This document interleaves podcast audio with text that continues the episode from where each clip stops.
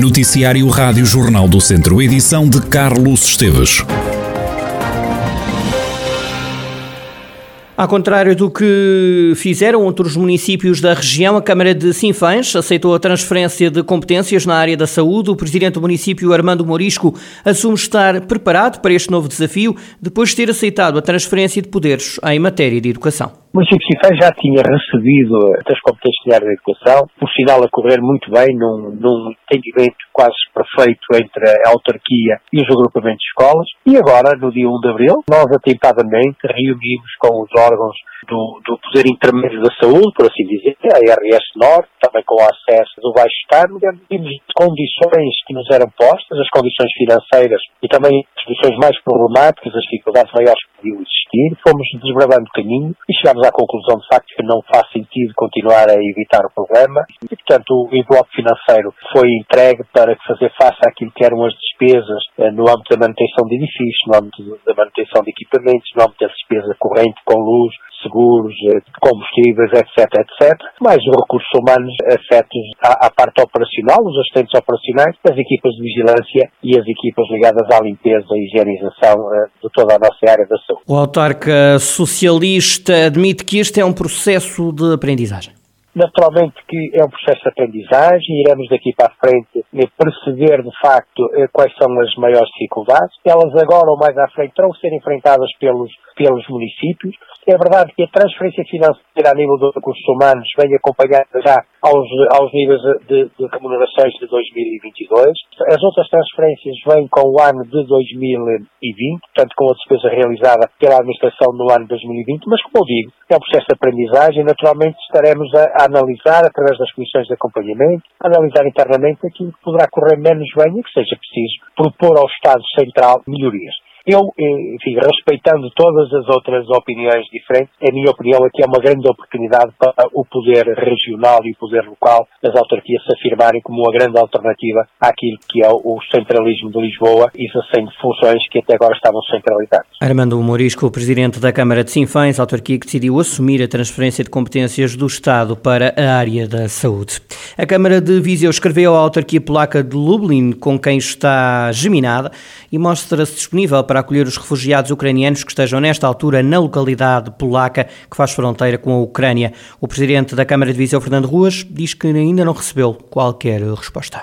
Nós somos geminados com uma cidade, talvez das cidades mais importantes, a mais próxima da, da fronteira com a Ucrânia. É uma cidade chamada Lublin, que agora de vez em quando passa alguma frequência na, nas notícias. Portanto, eu escrevi ao Presidente da Câmara a dizer-lhe que eh, nós estávamos disponíveis aproveitando até o chapéu da, da geminação para receber uh, refugiados. Estou à espera da resposta porque eu preferia esse tipo de, de, de digamos, de atuação. Uh, refugiados que viessem enquadrados por uh, uma instituição e, portanto, que estabelecesse connosco e, portanto, estou à espera dessa, dessa, dessa proposta, seguramente no nosso, no nosso ponto de vista, se eu estivesse do outro lado, aceitaria isto, naturalmente. A Viseu já chegaram 159 refugiados, 11 jovens e crianças já deram entrada nas escolas. Fernando Ruas destaca o acolhimento por parte de várias famílias do Conselho. 159 refugiados que foram eh, eh, alojados todos em famílias particulares, o que é, é, é, assinalável merece-me um comentário positivo. Quer dizer que as nossas famílias são altamente solidárias e que não sequer estiveram. Acho até importante a forma como têm feito. Eh, dou um caso, não sei se é generalizado, gente que recebeu famílias de, de, de, de ucranianos e depois veio perguntar à Câmara se havia algum apoio. Portanto, não estiveram à espera de que a Câmara dissesse façam favor, receberam primeiro o presidente da Câmara de Viseu promete acolher todos os refugiados e diz que ainda não foi preciso abrir espaços para receber estas famílias que fugiram da guerra. Há uma garantia que, que, que nós podemos deixar. Nós acolheremos bem os nossos refugiados. Isso. Eh, deixamos essa, essa garantia total. E não temos tido nenhuma, nenhuma dificuldade com isso, quer através das famílias, quer através dos nossos meios. Ainda nem tivemos necessidade. De, nós temos tudo pronto. Inclusive, temos eh, ainda a, a possibilidade, sem recurso a privados, de alojar muita gente. Nós temos neste momento, eu tenho no meu gabinete, um conjunto de escolas eh, primárias, antigas escolas primárias, que estão livres e que, se for necessário, nós adaptaremos rapidamente a, a receber famílias. Fernando Ruas, o presidente da Câmara de Viseu da cidade, partiu ontem ao início da tarde o último caminhão carregado com bens e produtos. No fim de semana passado, parte do Regimento de Infantaria 14 rumo à Ucrânia para assim entregar e distribuir a ajuda recolhida. A população de Nelas volta a sair à rua esta sexta-feira, ao final do dia, devido ao fecho de urgências do Centro de Saúde local e também devido ao encerramento das extensões de saúde de Carvalhal Redondo e de Santar. António Minhoto, do Movimento Cívico de Nelas, lamenta a falta de saúde no Conselho. O centro de saúde nelas estava equipado com urgências, estava equipado com duas, dois postos médicos de Carvalhal e de Santar e com a pandemia estas questões foram alteradas, aliás foi suspensa as urgências, foi suspenso os postos médicos de Carvalhal e de Santar e obviamente isto é em prejuízo das populações, de que não têm os seus serviços a funcionar e muitas vezes até a qualidade dos serviços vem emperrar todo o seu funcionamento. E estamos a falar que num conselho de grande importância em termos empresarial, em que é preciso também dar a estas empresas a garantia que os serviços funcionam, nomeadamente as urgências, é preciso dar a garantia às populações, nomeadamente populações de Carvalhal e de Santar, não podem andar e já estão envelhecidas, no caso de Santar, 8 km para Cana Senhorim para ter consultas quando tinham à sua porta. E ainda para pior agora, havia como nos dar eh, com a situação do posto médico de Nelas, a unidade de saúde familiar de Nelas, que encerrava às 20 por falta de funcionários, encerra às 17 horas. António Minhoto, do Movimento Cívico de Nelas, que volta a sair à rua pela melhoria da assistência médica no Conselho. O protesto está marcado para esta sexta-feira às seis da tarde. O Movimento Cívico garante que já reuniu com a Câmara Municipal e com o Agrupamento de Centros de Saúde de Alafões, mas que tudo se mantém igual. A APPDA, a Associação Portuguesa para as Perturbações de Desenvolvimento e Autismo de Viseu, já não consegue dar resposta a todos os pedidos de auxílio que registra. A organização acompanha 324 famílias e tem 84 em lista de espera. São cada vez mais as pessoas que batem à porta da instituição, como dá conta Prazeres Domingues, diretora técnica da PPA de Viseu. De tal maneira que isto nós não conseguimos mesmo dar resposta e, e ou há algum a comunidade começa a abordar de outra maneira esta questão ou proximamente vamos ter um problema grave. Uh, a PPDA não consegue mesmo um, dar resposta a todos os pedidos que tem neste momento chegam a haver três e quatro pedidos por dia e nós não damos capacidade. Neste momento há imensas famílias em lista de espera e a intervenção precoce pode fazer toda a diferença porque, portanto, era importante que se conseguisse começar a intervenção o mais cedo possível, mas não temos capacidade há também falta de técnicos eh, capacitados e formados para começar a intervenção, mas não, é, não há capacidade para isso. Por isso é importante que quem de direito comece a olhar para este público e para esta população. A Segurança Social só apoia 15 famílias, os privados já ajudam mais do dobro. Este sábado assinala-se o Dia Mundial da Consciencialização para o Autismo. As celebrações estiveram suspensas nos últimos dois anos e desconfinam agora. Ouvíamos Prazeres Domingos, diretora técnica da APPDA, Associação Portuguesa para as Perturbações de Desenvolvimento e Autismo, no caso a APPDA de Viseu. O Académico de Viseu joga este sábado na Vila da Feira, ao início da tarde, contra o Feirense, o adversário dos vizienses luta pela subida, o académico está a fazer tudo para resolver o mais rapidamente possível as contas da manutenção. Apesar da diferença pontual entre os clubes, o comentador Carlos Agostinho lembra que o académico tem surpreendido alguns dos candidatos à subida.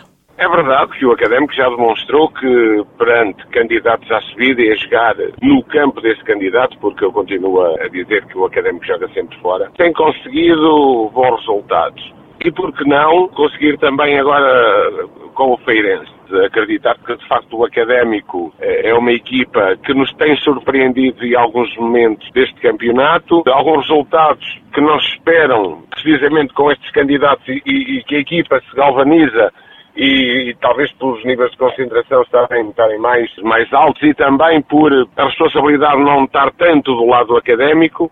Carlos Agostinho compreende alguma frustração por parte dos adeptos. O comentador de desporto diz, no entanto, que é ao treinador do académico que compete fazer as escolhas e depois ser avaliado pelos resultados desportivos. Quando há a mudança de treinador, há uma expectativa mais alta em que as coisas vão mudar para melhor e quando se muda, parte-se do princípio que é para melhor. Isto não tem acontecido, é verdade, são factos, temos que pegar em factos. Cada adepto é um treinador, mas nenhum dos adeptos está lá durante a semana e é preciso perceber o que é que o treinador quer, eh, qual a sua ideia de jogo, quem é que se enquadra. Agora, há depois algo que o, que, que o avalia, que é os resultados, ou ganha ou não ganha, e se pegarmos por aí, naturalmente não se está a conseguir os resultados que estávamos à espera. E, eu não sei se se lembra quando foi a apresentação deste treinador, fui altamente criticado porque eu disse que era um treinador com alguma inexperiência, com um currículo curto nesta divisão e que poderia ou não dar resultado. E agora o tempo, se calhar está-me a dar alguma razão,